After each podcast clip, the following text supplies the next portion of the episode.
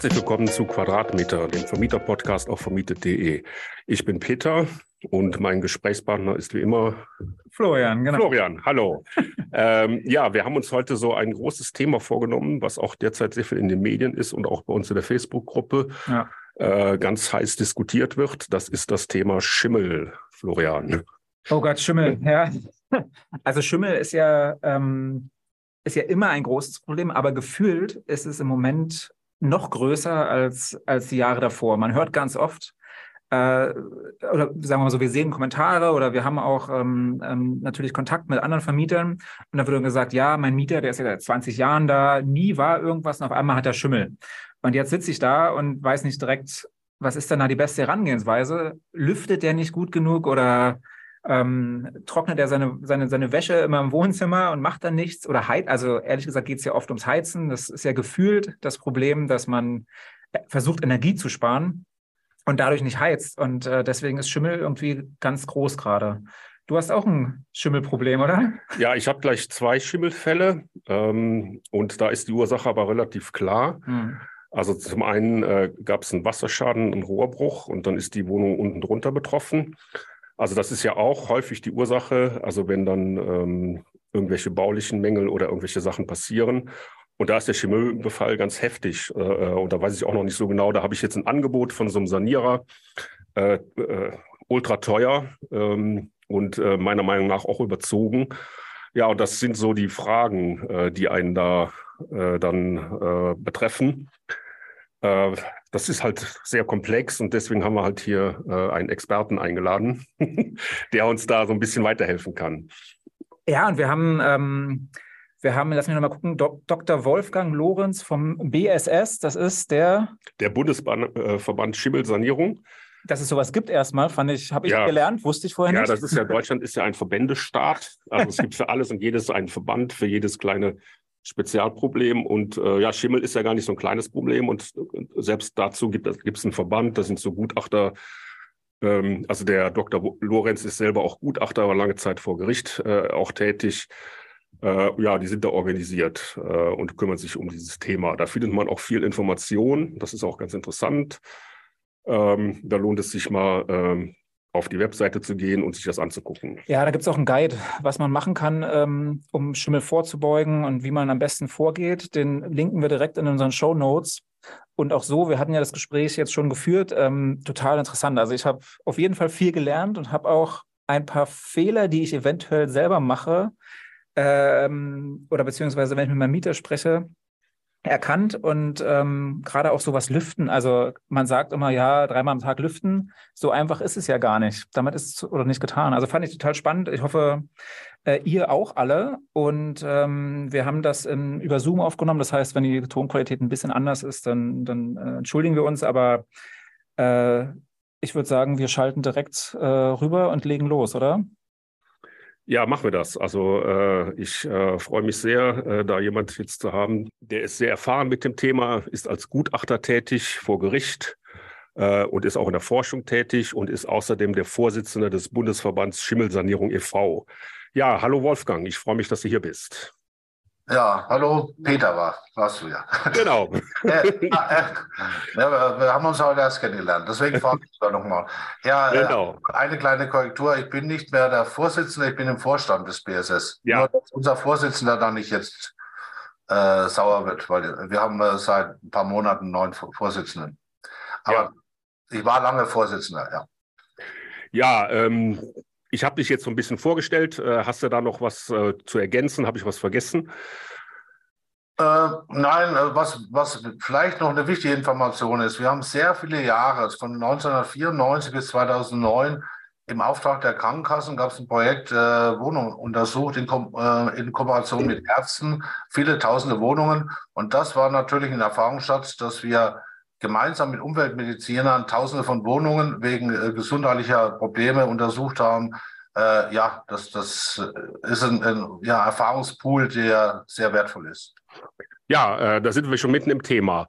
Äh, das ist auch das, was mich ganz zuerst interessiert, äh, Schimmel. Ähm, inwieweit ist das gesundheitsschädlich? Kannst du uns da mal so ein bisschen ähm, erklären? Also, dass Schimmel Symptome, gesundheitliche Probleme verursachen kann, ist kein Geheimnis. Mhm. Es gibt genug Studien. Eine noch nicht allzu alte, aber anerkannte Studie zeigt auch, dass Asthma entstehen könnte. Muss nicht, kann. Und jetzt kommen wir zu dem Schimmel. Der Schimmel äh, ist ja nicht eine Art von Schimmelpilz, oder, sondern das sind verschiedene Pilze und verschiedene Bakterien. Und die Wirkstoffe, die, die wirklich krank machen, die können wir vielleicht jetzt messen. Wir haben ein Projekt gemacht, ein Forschungsprojekt und haben das untersucht, aber sicher noch nicht alle. Also wir, wir können jetzt nicht messen, ob jetzt dieser Schimmel, der hier in dieser Wohnung ist oder bei euch zu Hause ist, ob der wirklich krank macht oder nicht. Das kann man nicht messen. Deswegen äh, so gilt das Vorsorgeprinzip, dass man äh, nach, nach gibt einen Leitfaden kostenlos vom Umweltbundesamt dazu, Vorsorgeprinzip, dass also Schimmel zu entfernen ist, äh, da er eben krank machen kann. Mhm. Und äh, noch zu den Symptomen. Die häufigsten sind Atemwegsprobleme, und zwar entzündliche Atemwegsprobleme. Ganz markant waren neben, äh, Nebenhöhlenentzündungen äh, chronisch oder auch chronische Bronchitis, aber auch, auch, auch andere Entzündungen können auftreten im Atemwegsbereich. Und in äh, einem doch deutlichen Fall der Fälle hatten wir auch ähm, Gelenkschmerzen, die dann verschwunden sind, wenn saniert wurde. Das äh, haben wir so in jedem Zehnten, ja, ungefähr jeden Zehnten, ein bisschen häufiger, jeden zehnten Fall gehabt auch. Also wenn ich es jetzt richtig verstanden habe, es ist nicht so, dass ähm, nachgewiesen werden kann, dass der Schimmel schuld ist, aber es ist sehr wahrscheinlich, ähm, dass Nebenwirkungen gab, die verschwunden sind, nachdem zum Beispiel saniert wurde. Ja, da gibt es auch Studien zu. Also, dass man jetzt einen Schimmelschaden untersucht, das kann sein, dass man äh, Giftstoffe findet. Es gibt einige, die können äh, starke Toxine produzieren. Auch Bakterien können das zum Teil. Das kann sein. Aber wie gesagt, äh, man kann jetzt nicht mit einer Messung in der Luft oder so äh, die gesundheitliche Belastung feststellen. Das ist immer nur ein Ausschnitt von dem, was da ist. Also man geht eigentlich eher davon aus, wenn die Symptome typisch sind für den Schal für Schimmelbelastung, äh, dann ist es eben sehr wahrscheinlich, dass es auch davon kommt. Und in den meisten Fällen, wenn gescheit saniert wurde, sind die Beschwerden dann auch weg oder zumindest deutlich besser geworden. Ja, aber wenn ich das richtig verstanden habe, gibt es dann eben auch ähm, äh, die, die Situation, dass da Schimmel ist, aber es, ähm, äh, es gibt gar keine Symptome. Ja, das ist natürlich, der Schaden ist auch nicht gleich. Es gibt kleine Schäden, große Schäden, es gibt alte Schäden, mhm. junge Schäden. Ein älterer, großer Schaden führt eher wahrscheinlich zu Symptomen als jetzt ein neuer Schaden, der ganz frisch entstanden ist und auch noch nicht so groß ist. Ähm, das sind alles Einflüsse, die eben dazu führen können, dass man sagt, okay, dieser kleine junge Schaden, da ist noch nichts passiert, mhm. äh, Symptome. Und äh, es kommt auch auf den Zustand und die Exposition der Bewohner an. Also wir haben ja auch äh, Leute, die sind empfindlich. Gut, es gibt auch den allergischen Effekt bei Schimmelpilzen, was aber seltener ist, aber trotzdem empfindlicher auf, auf bestimmte Stoffe als andere. Und dann ist die Exposition nicht gleich. Also bei Bewohnern, wenn äh, Leute sehr viel zu Hause sind und sehr viel auch Kontakt haben, zum Beispiel mit Hausstaub, sind die eher vielleicht betroffen als jemand, der ja ständig unterwegs ist und äh, nur selten zu Hause ist. Also das sind viele Faktoren, die eine Rolle spielen. Aber man muss eigentlich davon ausgehen, das sagt die Richtlinie vom äh, um, Umweltbundesamt auch, dass man eben es krank machen kann und deshalb Vorsorge betreibt, eben den Schimmelschaden beseitigt. Mhm. Eine Ergänzung vielleicht noch, der Schimmel ist auch nicht wie ein anderer Schadstoff äh, definiert. Das heißt also, wenn ich jetzt irgendeine Belastung habe mit Formaldehyd oder so, dann bleibt es auch Formaldehyd. Mhm. Der Pilzschaden ändert sich. Da kommen plötzlich neue Pilze, die vorher nicht gewachsen sind. Da kommen plötzlich andere Bakterien, die vorher nicht gewachsen sind. Also es ist ein, äh, ja, ein Biotop, viele Lebewesen. Und deshalb kann ein Schaden, der jetzt noch nicht krank macht, kann in drei Wochen krank machen, weil plötzlich andere Pilze auftreten oder andere Bakterien, die eben Stoffe äh, abgeben, die krank machen. Ja, ähm, ja, das führt mich jetzt zu der Frage, äh, den Schimmel, wie kann ich den äh, überhaupt identifizieren? Also ich habe jetzt bei mir äh, in der Einwohnung äh, einen Schimmelfall und der ähm, hat ganz unterschiedliche Färbungen. Also der ist irgendwie so rötlich, dann ist er so grünlich und auch gelblich. Ähm, und ansonsten habe ich aber auch schon Schimmelfälle gehabt, die sind dann rein so das sind ja so schwarze Flecken. Ja. Ähm, ja, wie kann man den Schimmel identifizieren und dann einordnen? Also mit Sicherheit nicht an der Farbe. Ja. Da will ich gleich diese leidenhafte Aussage, das ist kein schwarzer Schimmel, der ist nicht gefährlich, äh, voll widersprechen. Denn der Schimmel kann selbst die Farbe ändern. Der gleiche Schimmel kann in weiß wachsen, dann fängt er an, gelb zu werden. Er kann auch noch, noch dunkel oder grau werden. Wir haben also da Fotos auch äh, aus dem Labor, wo wir sehen, dass also verschiedene Pilze äh, die Farbe ändern und deshalb kann man an der Farbe gar nichts erkennen. So, also man muss es im Labor untersuchen, wobei man dann fragen muss, wozu muss ich wissen, welcher Pilz es ist?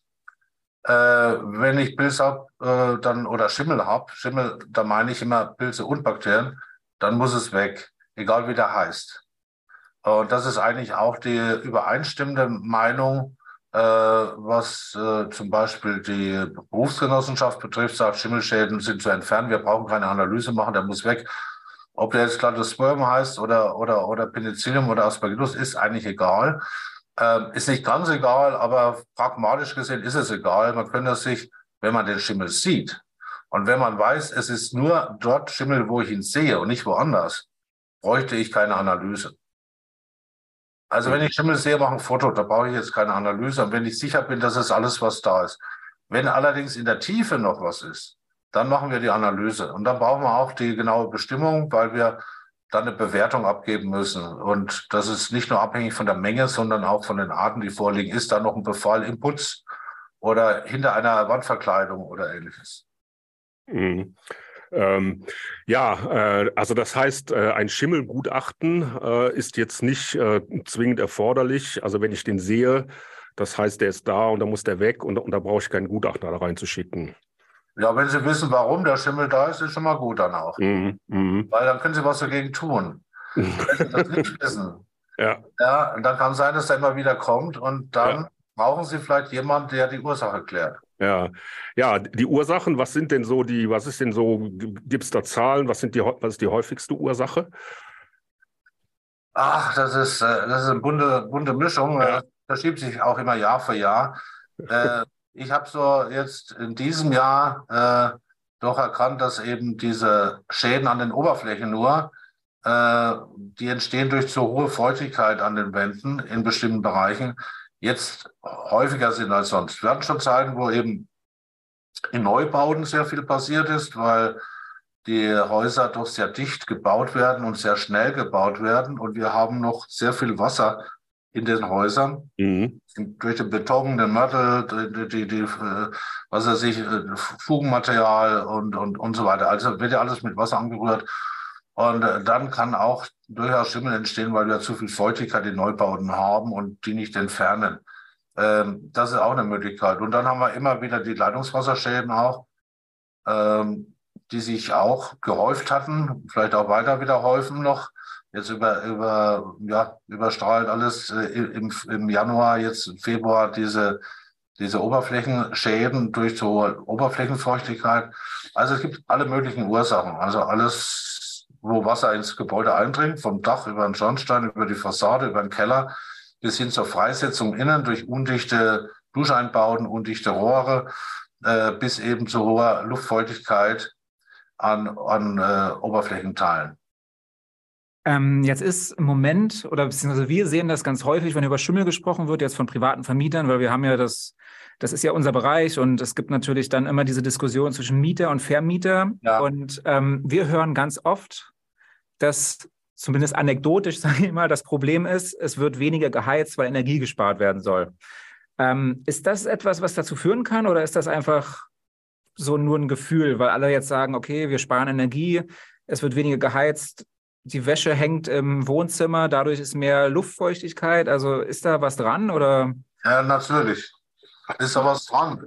Wir hatten im September eine Veranstaltung äh, unseren Schimmelkonvent, da haben wir genau zu dem Thema eine Veranstaltung gemacht, um den Leuten Ratschläge zu geben, da wir ja erstens mal aus äh, finanziellen Gründen vielleicht sparen müssen. Manche können das vielleicht auch gar nicht mehr so bezahlen, wie es mal war. Also es ist ja nicht immer eine freiwillige Aktion, sondern es kann, und die Unsicherheit war ja im Herbst etwas größer als jetzt. Wir wussten ja im September, August, September gar nicht, ob wir mit Gas und so weiter überhaupt über den Winter kommen. Da war ja noch große Panik bei manchen. Und manche wussten auch gar nicht, wie die Preise sich entwickeln. Jetzt hat man ein bisschen Gespür dafür. Und dann hat man halt, äh, wenn man sowieso knapp dran war, mit dem Geld äh, gespart. Und wir haben Tipps gegeben, wie man verhindern kann, dass äh, trotz geringer Heizung man Schimmel vermeiden könnte. Und das war ein Tipp, war eben, dass man die äh, Freisetzung der Feuchtigkeit reduziert in der Wohnung. Zum Beispiel Wäsche äh, trocknen. Das ist ein ganz wesentlicher Faktor, der eine Rolle spielt dabei. Zum Beispiel. Also ist recht komplex. Aber wir haben da Tipps gegeben. Und jetzt ist aber trotzdem in mehr Wohnungen als sonst Schimmel aufgetreten, wobei man sich die Fälle einzeln ansehen muss. Es ist nicht immer so eindeutig, äh, dass jetzt zu wenig geheizt oder gelüftet wurde oder beides gleich zur Hälfte anteilig. Ja. Also als Beispiel, ich habe auch eine, eine Wohnung untersucht, äh, da lag es eher daran, dass eine Etage höher die Wohnung nicht bewohnt wurde und gar nicht geheizt wurde und da ist die Decke ausgekühlt, also die Ecke, Wand, Decke. Und dann wurde natürlich gesagt, ja, hat er zu wenig geheizt und gelüftet? Ich sage, nee, oben die Wohnung ist äh, kalt. Und dann kühlt dann das, der Bereich aus. Also das kann auch ein Faktor noch sein. Und dann kann auch der Nachbar die Heizung runterdrehen und man hat da eben dann eine Etage drunter vielleicht dann eine kältere, kälteren Bereich im Bereich Außenwanddecke, weil der Nachbar oben nicht mehr heizt. Also das muss man sich anschauen. Das kann man nicht von beiden sagen. Und äh, ja, und dann habe ich den Eindruck, äh, jetzt wird es kompliziert. Ich habe also gründlich, wie ein Gutachter sein müsste, habe ich die Bauteilfeuchtigkeiten durchgemessen. Und die Bauteilfeuchtigkeiten auch von innenliegenden Wänden war höher als sonst im Januar üblich. Und da hatte ich dann äh, überlegt, wie kann das sein? So, und jetzt versuche ich es einfach zu erklären. Im Sommer feuchten Gebäude auf. Im Sommer haben wir, auch wenn wir sagen, es ist trocken draußen, es ist im Sommer nicht trocken draußen. Relativ gesehen ja, aber die Feuchtewerte absolut sind hoch. Und da feuchten die Gebäude auf. Und diese Feuchtigkeit in den Bauteilen darf nicht in den kalten äh, Winter rein äh, äh, geschleppt werden. Die muss vorher wieder abtrocknen. Und wir haben aber einen milden Herbst gehabt und vielleicht einen späteren Beginn der Heizperiode bei manchen Leuten, dass sie gesagt haben, wir heizen jetzt nicht am 1. Oktober, sondern wir verschieben es auf 1. November. Dann verschleppt man die Bauteilfeuchtigkeit in die kalte Jahreszeit rein. Und dann habe ich zwei Effekte. Dann habe ich hohe Raumluftfeuchtewerte. Manche empfehlen 50 Prozent ist im Winter viel zu viel. Ich müsste im Winter unter 40 deutlich bleiben, eigentlich, wenn es jetzt minus Grad sind oder 0 Grad. Dann hat man 50 Prozent, manchmal mehr in der Raumluftfeuchte und man hat feuchtere Bauteile, die die Wärme stärker ableiten als trocknen.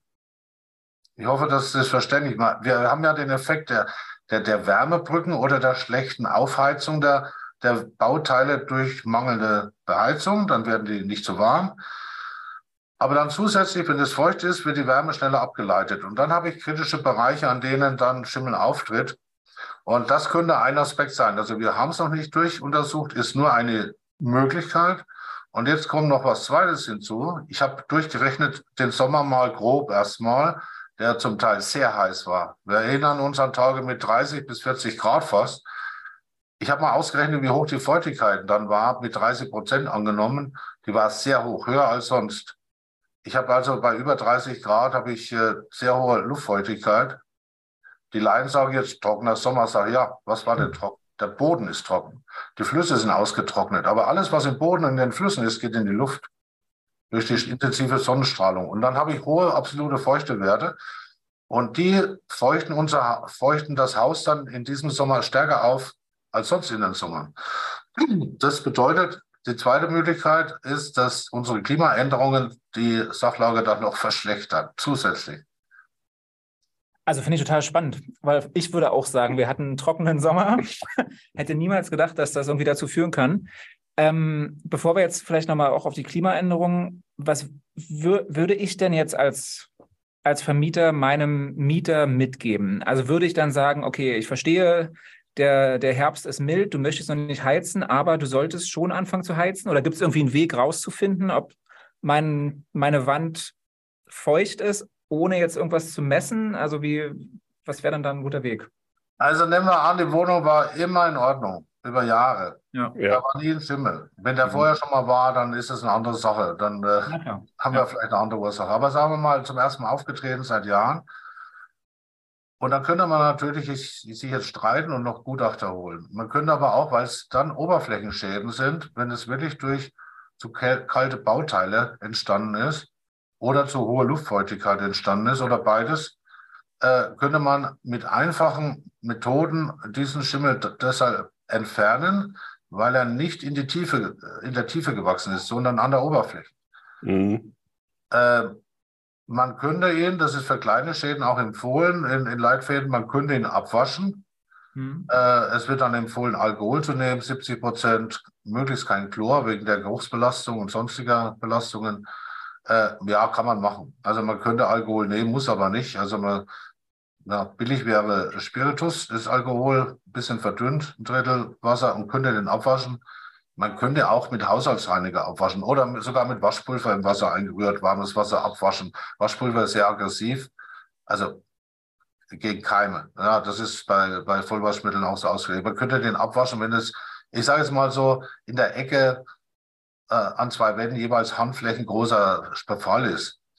Ja, wenn es riesig ist, also wenn die ganze Wand schwarz ist, ist was anderes. Aber so kleinere Flecken in den Ecken, da würde ich mir das Geld sparen, da würde ich das abwaschen und würde vielleicht mal, jetzt machen wir mal Werbung für unseren Bundesverband, mir die kostenlosen äh, Broschüre-Tipps äh, holen, Tipps für, für den Winter und das vielleicht im nächsten Winter dann auch machen, was da steht.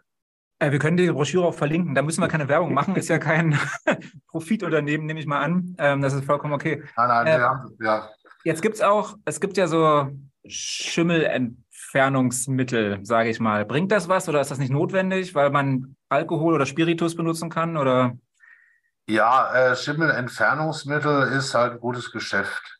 ja, dachte ich. Genau, Äh, und das äh, wenn man die so. umrechnet auf den äh, Preis, äh, dann sind die halt viel teurer als die Mittel, die auch, Ja. Also die eigenen Mittel. Ja, also da, da braucht man das nicht unbedingt kaufen. Man kann es kaufen, wenn man sagt, ich vertraue dem mehr als meinem eigenen äh, Mischung aus Spiritus und Wasser. Kann man ja machen, aber es ist halt einfach, kostet mehr. Und ähm, wie gesagt, man, man könnte es auch mit, mit äh, Haushaltsreiniger Waschmittel die Oberfläche abwaschen. Das ging Ja, im, Im Baumarkt kriegt man ja dann diese, diese chlorhaltigen Mittel, hattest du schon gesagt. Also du meinst, ähm, das wäre jetzt ähm, nicht äh, notwendig, dass man da chlorhaltige Mittel dann einsetzt. Nein, das ist nicht nötig. Man kann es machen, aber es muss nicht. Ja, interessant. Wie gesagt, das ist so eine Sache des Vertrauens.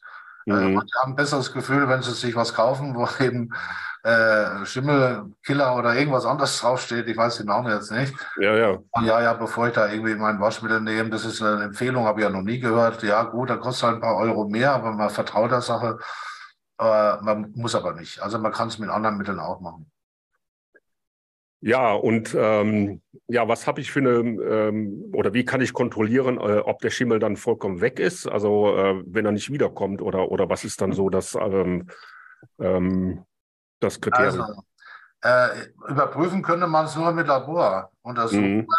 wobei man sagen muss, äh, dass, äh, ich sag mal, Sporen generell sind immer überall. Ja, Wir haben nur nicht alle Pilzsporen, alle Arten immer überall. Das ist schon ein kleiner Unterschied. Und äh, wir haben die draußen, wir haben die ja im Staub und an den Oberflächen. Wenn ich also jetzt einen Oberflächenschaden habe, äh, den ich abwaschen kann, also wenn ich jetzt einen Putz habe, der also nicht sehr glatt ist, sondern wirklich so reliefartig irgendwas und ich komme da nicht so richtig ran, mhm. äh, dann könnte ich natürlich Risiko eingehen, dass ich da noch ein paar Sporen habe. Aber wenn Sie dann diesen Spiritus mit einem äh, Drittel Wasser verdünnen, dann tötet er auch die Sporen weitgehend ab, nicht alle. Aber kein Mittel tötet eigentlich alles ab. Da gibt es äh, ja, da gibt's schon harte Mittel, aber äh, das brauchen wir jetzt erstmal nicht. Und es wächst auch nichts mehr, wenn es wenn's, wenn's, äh, nicht mehr feucht wird. Und wenn es feucht wird, wächst sowieso wieder. Also Mhm. Es ist halt, wenn noch Reste da sind, wächst schneller und vielleicht ein bisschen größer. Und wenn da äh, alles weg war dann und wird wieder feucht, dann haben wir wieder einen Fleck. Also das, das können wir nur verhindern, indem es trocken bleibt. Das ist die einzige Chance. Ja, und bei Tapete, wenn ich jetzt Tapete habe, muss ich die runter machen? Ja, wenn es da ablösbar ist, kann man ja mal gucken, ob hinter der Tapete auch noch was ist. Dann ist es kein Oberflächenbefall mehr. Dann haben wir schon was Tieferes. Und wenn die auf der, auf, der, auf der Putz ist, jetzt kommt aber wieder die Frage, warum ist der hinter der Tapete auch noch gewachsen? Ist die Wand an sich vielleicht feucht? Das kann man noch messen. Äh, dann wird es schon etwas problematisch. Eher, wenn, wenn jemand die Tapete mal wegnimmt, äh, ein Stückchen, wo der Schimmel wächst und sieht dahinter noch Schimmel, dann ist zu überlegen, ob man dann sich einen Fachmann holt und sagt, warum ist hier auch hinter der Tapete vielleicht im Putz auch noch Schimmel gewachsen? Aber ähm, man kann natürlich auch das Stück Tapete äh, ent, entfernen. Und, und äh, bei manchen Tapeten kann man gut ausbessern mit, mit Draufwasser oder was man hat. Da kann man vielleicht gut an äh, neu einkleben. Also man kann auch die verschimmliche Tapete entfernen. Aber Sie haben recht, vielleicht auf der Rückseite schauen, wenn die Rückseite auch befallen ist von der Tapete, dann sollte mindestens die Tapete weg. Man sollte auch überlegen, ob in der Ecke noch eine andere Ursache ist. Und da sollte man sich das Haus von außen mal anschauen ob da Auffälligkeiten sind, ob zum Beispiel Wasserlaufspuren auf der Wand sind, ob die äh, Regenrinne äh, äh, verstopft ist mit Laub und so weiter, wo also Wasser außen runterläuft zum Beispiel. Ob da, da ein Riss ist im Putz äh, oder ähnliches. Also ob man da irgendwas Auffälliges findet. Also auch die Dachentwässerung ist oft eine Ursache. Das Laub in der Regenrinne dann den, den, ähm, den Ablauf verstopft und dann läuft es die Wand runter kann in die Wand einziehen auch, kann bis, bis innen durchziehen, kann aber auch nur zu Oberflächenschaden führen, weil feuchte Wände eben oder Feuchtigkeit außen die Wand kühlt. Also da sollte man mal gucken, wenn es an der Ecke ist, ob da irgendwas Auffälliges draußen.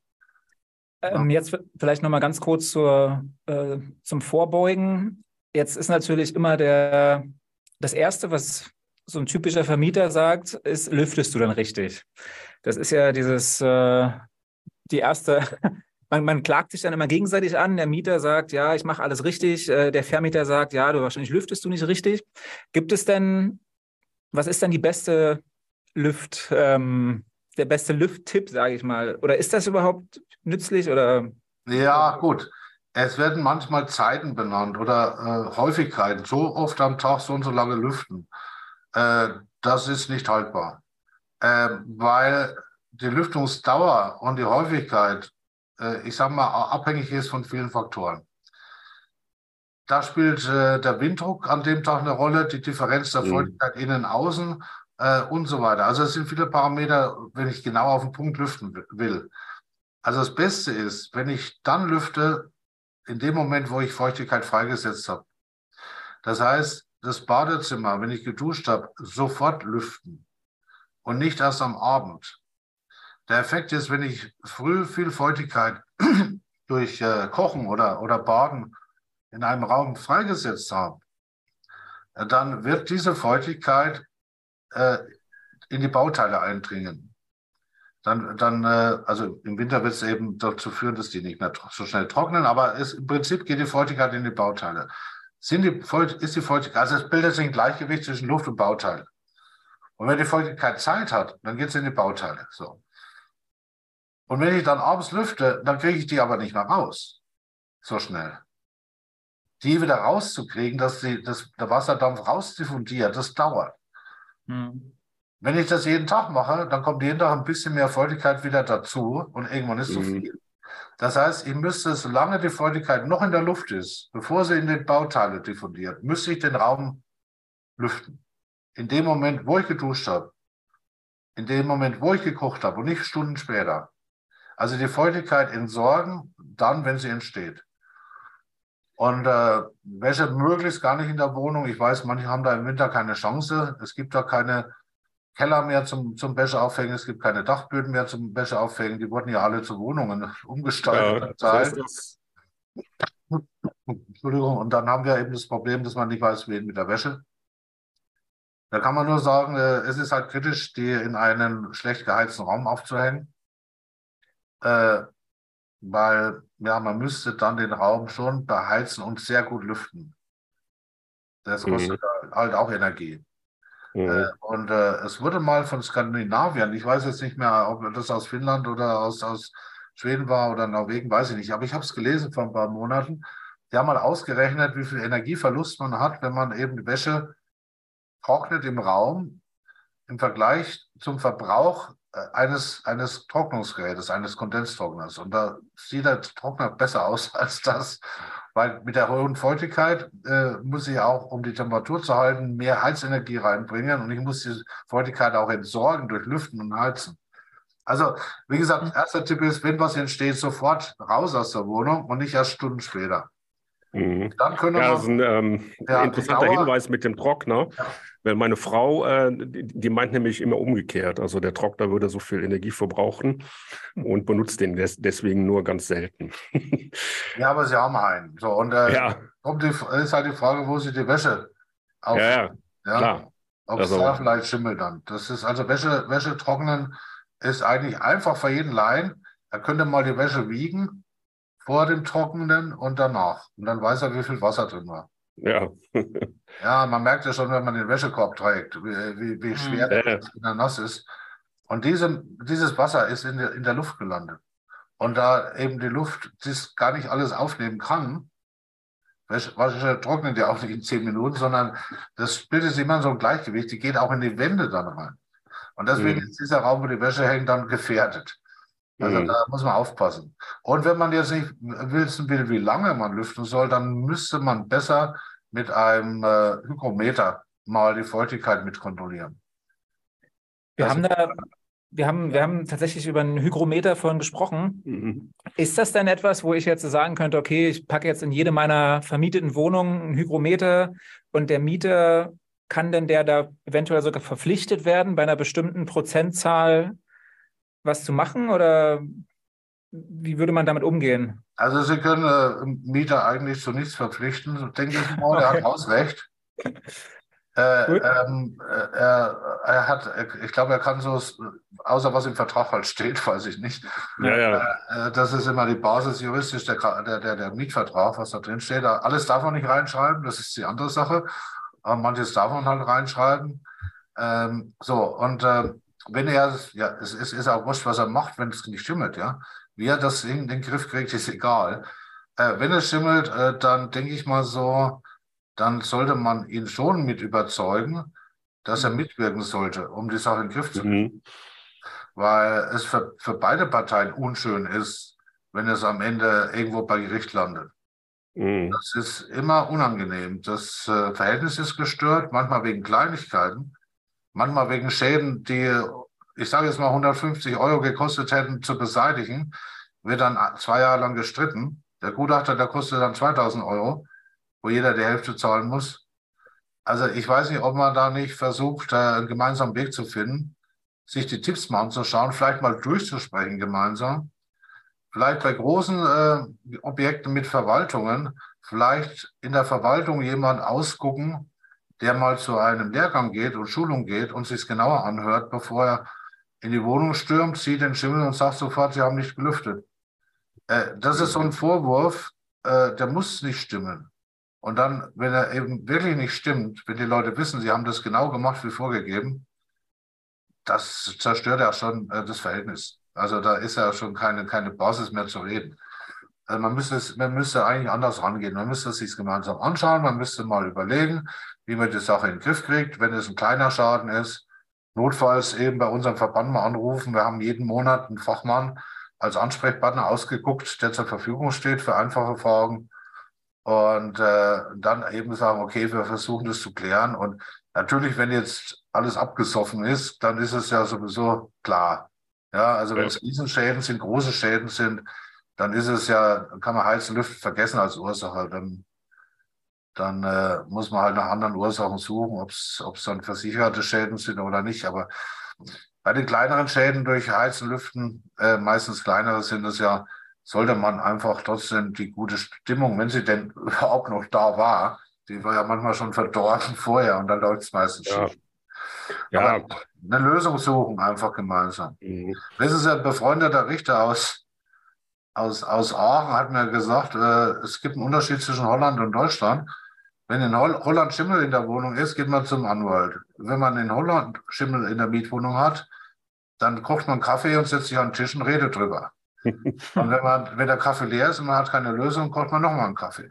Ja, und das ist halt, das, man müsste erst mal reden und nicht immer Vorwürfe gleich machen, sondern einfach mal sagen, äh, ja, bei Leuten, die, also Mieter, die zehn Jahre irgendwo Miete bezahlt haben, äh, pünktlich, ordentlich waren und dann nach zehn Jahren kommt das erste Mal Schimmel, da würde ich als Vermieter nicht eine schlechte Laune produzieren wollen. Da würde ich versuchen, gemeinsam mit ihm in vernünftigen, freundschaftlichen Wegen eine Lösung zu finden.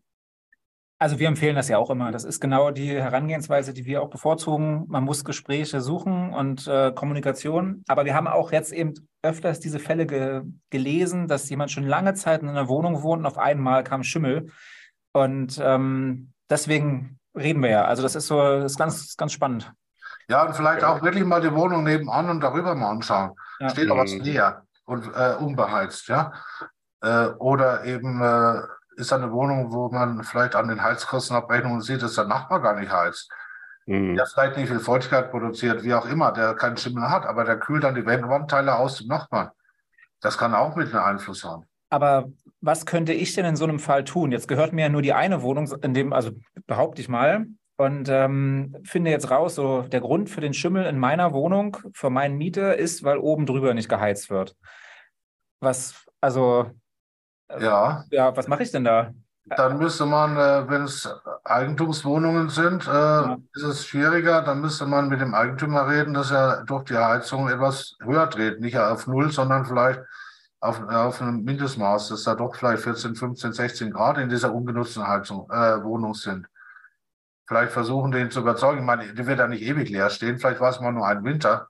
Dann ist es im zweiten Jahr auch wieder erledigt. Und äh, ja, es ist manchmal schwierig. Also bei, ja, klar. bei, bei Gemeinschaftseigentum ist es oft schwierig. Wenn nicht alle, wenn es nur einem gehört, ja, da kann man ja agieren. Ja, das ist ja, also wir reden ja von so Einzelwohnungen, das ist ja, ja, immer ein bisschen schwieriger. Ja, ja ich habe ja bei mir jetzt, äh, ich wohne auch hier in einer Mietwohnung in Berlin äh, und da waren die Fugen gebrochen im Badezimmer.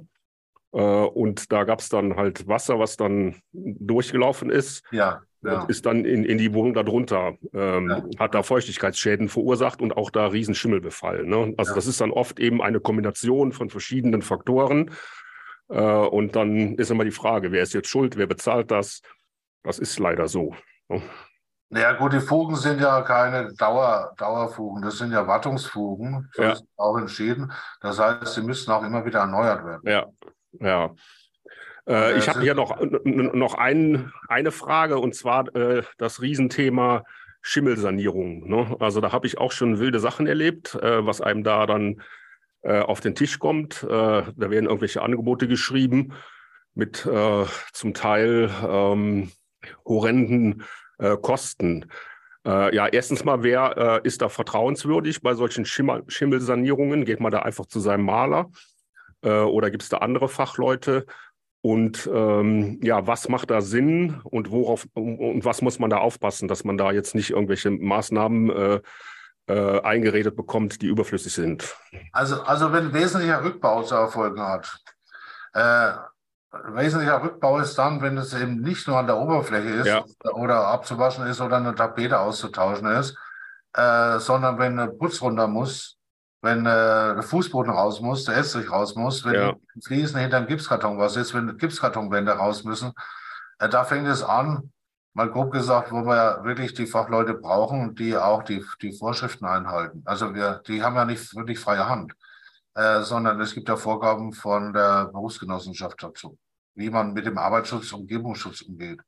Und dann kann es natürlich teuer werden, weil dann braucht man eben den Arbeitsschutzmaßnahmen, man, man muss abschotten, man muss äh, Unterdruckanlage einbauen, man muss eine Feinreinigung machen. So, das sind aber die, die, die Schäden, wo ich Rückbau machen muss, also wo ich wirklich Material entfernen muss. Und es ist eben auch so, wenn ich jetzt Putz abschlage oder nicht abfräse, abschlage und wenn ich jetzt einen Fußboden aufmache oder einen Teppichboden vorher abziehe, da habe ich sehr hohe Belastungen in der Luft während mhm. der Arbeiten. Und wenn ich nicht abschotte, dann verunreinige ich die ganzen anderen Räume. Wir haben Fälle gehabt, wo die Leute nach der Sanierung kränker waren als vorher, weil eben diese Stoffe verteilt worden sind in die anderen Räume. Hm. Also da muss man vorsichtig sein. Das sind aber die Schäden mit Rückbau, mit wesentlichen Rückbau. Wenn es Oberflächenschäden sind, dann muss das so nicht sein. Und äh, man sollte vielleicht, ja, Maler äh, sind manche geschult, ob die die Sachkundenachweis haben oder brauchen. Ich würde mal sagen, bei kleineren Schäden ist auch im Leitfaden, immer meine Orientierung, Leitfaden Umweltbundesamt, dass man kleine Schäden selber weg, wegmachen kann. Natürlich, wenn ich selber wegmachen kann, dann kann ich auch einen Handwerker holen, der es wegmacht, der nicht unbedingt diese äh, Schulungen hat. Wenn ich es aber nicht mehr selber wegmachen sollte und äh, es ein Handwerker wirklich massiven Rückbau vornehmen muss, dann muss er sich auch schon an die Vorgaben halten auch zum Eigenschutz, weil wenn es schief geht, wenn irgendwas nicht so läuft, wenn der Mieter dann kränker ist und kriegt ein Gutachten vom Arzt, dass es vom Schimmelschaden kommt, da hat er ja auch das an der Backe und dann kommt dann äh, eben, oder es ist seine Leute werden krank, haben wir auch schon gehabt, die eigenen Mitarbeiter von den mhm. Handwerkern und dann kommt die Berufsgenossenschaft sofort als Versicherer und sagt, Leute, habt ihr denn alles eingehalten? Habt ihr die vorgeschriebene Gefährdungsbeurteilung äh, äh, gemacht und äh, Betriebsanweisung? Das ist ja alles vorgeschrieben. Aber dann gibt es trotzdem noch welche, die sehr kräftige Rechnungen schreiben und welche, die dann trotzdem sehr faire Rechnungen schreiben. Ja. Und da ist halt die Empfehlung, dass man sich vielleicht zwei Angebote einholt. Ja, genau. Das und äh, wenn man äh, Adressen haben will von geschulten Leuten, also ich will jetzt nicht sagen, dass die von uns Geschulten jetzt alle äh, gut oder schlecht sind, aber die haben zumindest das Fachwissen äh, gehört und haben ihre Prüfungen geschafft. Und äh, ja, ich sag's mal, es ist wie beim Führerschein. Manche bestehenden Führerscheine können nicht fahren und manche haben keinen und können. Also es gibt auch Leute mit Führerschein, die es nicht gut machen, ja. Ja, aber, ähm, aber um jetzt mal bei dem Auto äh, zu bleiben, das ist ja ein bisschen so, wie wenn ich jetzt mein Auto zur Reparatur bringe. Ich habe da keine Ahnung von und der sagt mir dann hier, das muss alles neu gemacht werden äh, und ich muss dem dann vertrauen. Das ist ja bei so einer Sache auch. Dann sagt er, ja hier, das ist alles ein Riesenbefall und das muss saniert werden. Und da stecke ich ja nicht so richtig drin. Äh, ja, ja, ist, ja. ist es da besser, dann äh, doch noch einen Gutachter einzuholen oder ähm, ähm, hat man da irgendeine Möglichkeit? Äh, also was man machen könnte, äh, ich, ich, beurteile ja manchmal Fälle, was nicht so ein großer Aufwand ja. ist, aufgrund äh, der Dokumente. Also es gibt auch, es gibt auch bei Streitfällen, es gibt bei Gericht auch Streitfälle, es gab schon zwei Gutachter, äh, es kommt in die Berufung oder in die höhere Instanz und dann muss ich die Gutachter begutachten. Da habe ich ja nur die Akten auf dem Tisch liegen. Äh, und das Objekt gibt es nicht mehr oder ist inzwischen saniert oder so. Also man kann aufgrund von Angeboten äh, und vielleicht vorliegenden Messberichten relativ schnell prüfen, ob das alles in Ordnung ist oder ob da was faul ist. Und das ist halt nicht so viel Arbeit. Ja, und äh, man, ich, man bräuchte nicht fort. Also wenn ich sowas mache, brauche ich nicht hinfahren, nicht zurückfahren. Ich brauche keine Messung machen. Ich schaue mir nur die Unterlagen an, sage, okay, äh, da ist ein Befall nachgewiesen, ziemlich klar. Das Labor ist auch okay, dass es gemacht hat. Die, der Putz muss runter, ja. Und da die Maßnahmen, die dazu erforderlich sind, das passt. Oder da sind Sachen drin, die einfach unnötig, unnötig sind. Das ist eine Rechnungsprüfung, äh, Quatsch, Angebotsprüfung mit Unterlagenprüfung ist jetzt nicht so das große Ding. Und äh, wenn es hochkommt, ist man vielleicht eine Stunde dran und schreibt eine Viertelstunde eine Mail und sagt, äh, ist okay oder nee, ist nicht okay. Mhm. Könnte man machen. Und da habe ich ja auch Kollegen, mhm. die das wahrscheinlich auch anbieten würden, dass man sowas mal prüft. Mhm. Ja, ich habe ja auch den Fall, dann kommt der Mieter und sagt, äh, ja, hier muss eine Schimmelsanierung äh, stattfinden. Äh, und der macht dann Druck ähm, ja, und dann habe ich halt die Situation, dass ich das dann, ähm, dass ich damit umgehen muss, also dass ich dann entscheiden muss, ja. also hat der jetzt recht oder nicht. Ja. Na gut, man kann viel selber lesen. Da gibt es eben diesen Leitfaden. Ja, der Leitfaden. Ja, der Leitfaden. Dann gibt es aber auch äh, ein Informationsblatt von der Berufsgenossenschaft, gibt es auch. Ja. Ähm, da steht drin, was die Handwerker zu tun und zu lassen haben. Ja. Ähm, da kann man auch mal reinschauen, ob das denn einigermaßen plausibel übereinstimmt. Äh, und äh, ja, wie gesagt, und wenn immer alles noch unklar ist, bevor man jetzt für vermutlich viel zu teures Geld eine Sanierung beauftragt von ein paar tausend Euro, dann überlegt man sich halt, ob man nicht dann doch sagt äh, zu einem Sachverständigen, äh, der ja, Ahnung hat und Erfahrung hat, sagt, äh, äh, kannst du mal drüber schauen, was kostet es denn? Da sagt er, ja, okay, so und so viel Arbeit, was weiß ich, 150 Euro, prüfe ich das mal oder 100 oder 80 oder 200, je nach Umfang. Mhm. Und dann hat man halt für ein bisschen Geld, ja, mhm. einmal mit zwei Freunden essen gehen und trinken, das ist ähnlich teuer vielleicht, hat man da eine Meinung und sagt, ja, okay, das passt oder das, das ist was faul. Und da kann ja. man Geld sparen bei der Sanierung, wenn nämlich einer, wenn ich, wenn, wenn ich sowas bekomme, sage, nee, das kriegst du für die Hälfte. da sind schnell ein paar tausend Euro gespart. Und das kann ich bei euch beim Verband dann auch äh, machen. Ihr habt da Leute, die. Äh, ja, ja, wir haben da äh, Sachverständige auch äh, gelistet im Internet. Mhm. regional, obwohl in dem Fall ist regional wurscht, weil man schickt per Mail die Unterlagen zu und kriegt per Mail die Antwort. Äh, das kann man auch jemand suchen, der, der nicht unbedingt äh, in der Nachbarschaft wohnt. Mhm. Also das, das geht dann schon. Dann soll, kann auch sein, dass einer sagt, ich komme jetzt vier Wochen nicht dazu. Aber ich denke, die meisten, die, die die können da Hilfe leisten. Also da kann man beim Verband schon anfragen. Finden wir schon jemanden, der es macht und der es kann. Gut, ähm, vielleicht jetzt noch zum Abschluss. Wir haben vorhin ganz kurz über äh, Klima gesprochen. Heißt das denn jetzt, wir werden über die nächsten Jahre wahrscheinlich öfters das Schimmelproblem äh, haben als in der Vergangenheit oder also ich mache die Einschränkung, dass es erstmal Hypothesen sind und äh, wir okay. jetzt eine Studie starten, um den mhm. Anteil dieser, dieser Einflüsse erstmal zu prüfen. Ich habe erste Indizien dazu, aber es ist noch nicht eben in, in Studie äh, in, so in Form und so überprüft, dass man sagt, das ist das eine oder das andere oder ein bisschen das eine und, und, und ein bisschen das andere. Äh, das sind nur die Ideen, was einen Einfluss haben könnte, äh, begründet, aber noch nicht bewiesen. Und äh, da fangen wir aber gerade erst an. Das wird also ho hoffentlich rechtzeitig vor dem nächsten Winter wird es fertig sein. Also auf jeden Fall total spannend. Ich ja. habe jedenfalls viel gelernt heute. Ja, ich finde auch ähm, ähm, also sehr interessant, also was du jetzt hier auch so erklärt hast, dass das Problem komplex ist. Und das Beste ist, ähm, man redet miteinander und äh, äh, fängt nicht an, direkt äh, zum Anwalt zu laufen. Also das finde ich, glaube ich, so eine gute äh, das, was wir hier gelernt haben. Und ähm, das ist ja auch der gesunde Menschenverstand und der ist am meisten, also in den meisten Fällen hilft der am besten. Ja, dann sage ich zum Schluss noch, äh, die ja. Skepsis bei manchen Sanierern ist berechtigt. Nicht alle sind ja. gut und nicht alle sind seriös. Das ist im Leben immer so. Das betrifft genauso die Gutachter. Ah, ja. Auch nicht bessere Menschen als alle anderen. ja? ja, aber ähm, jemand mit solcher Erfahrung wie du äh, und der uns jetzt hier so viel äh, Wissen vermittelt ja. hat, äh, das ist, glaube ich, ähm, interessant und äh, da haben wir viel gelernt. Florian. Auf jeden Fall. Ja. Ja, dann bedanken wir uns vielmals. Also äh, einmal bei dir, Wolfgang, äh, für die äh, umfangreiche Information und natürlich auch bei unseren Hörerinnen und Hörern, äh, dass sie so lange hier ausgehalten haben und äh, zugehört haben äh, und hoffentlich jetzt ein bisschen mit dem Thema Schimmel besser umgehen können. Ne? Also, ich habe mich gefreut. Vielen Dank. Ja, danke euch. Bis dann. Ne? Bis dann. Also, tschüss. tschüss.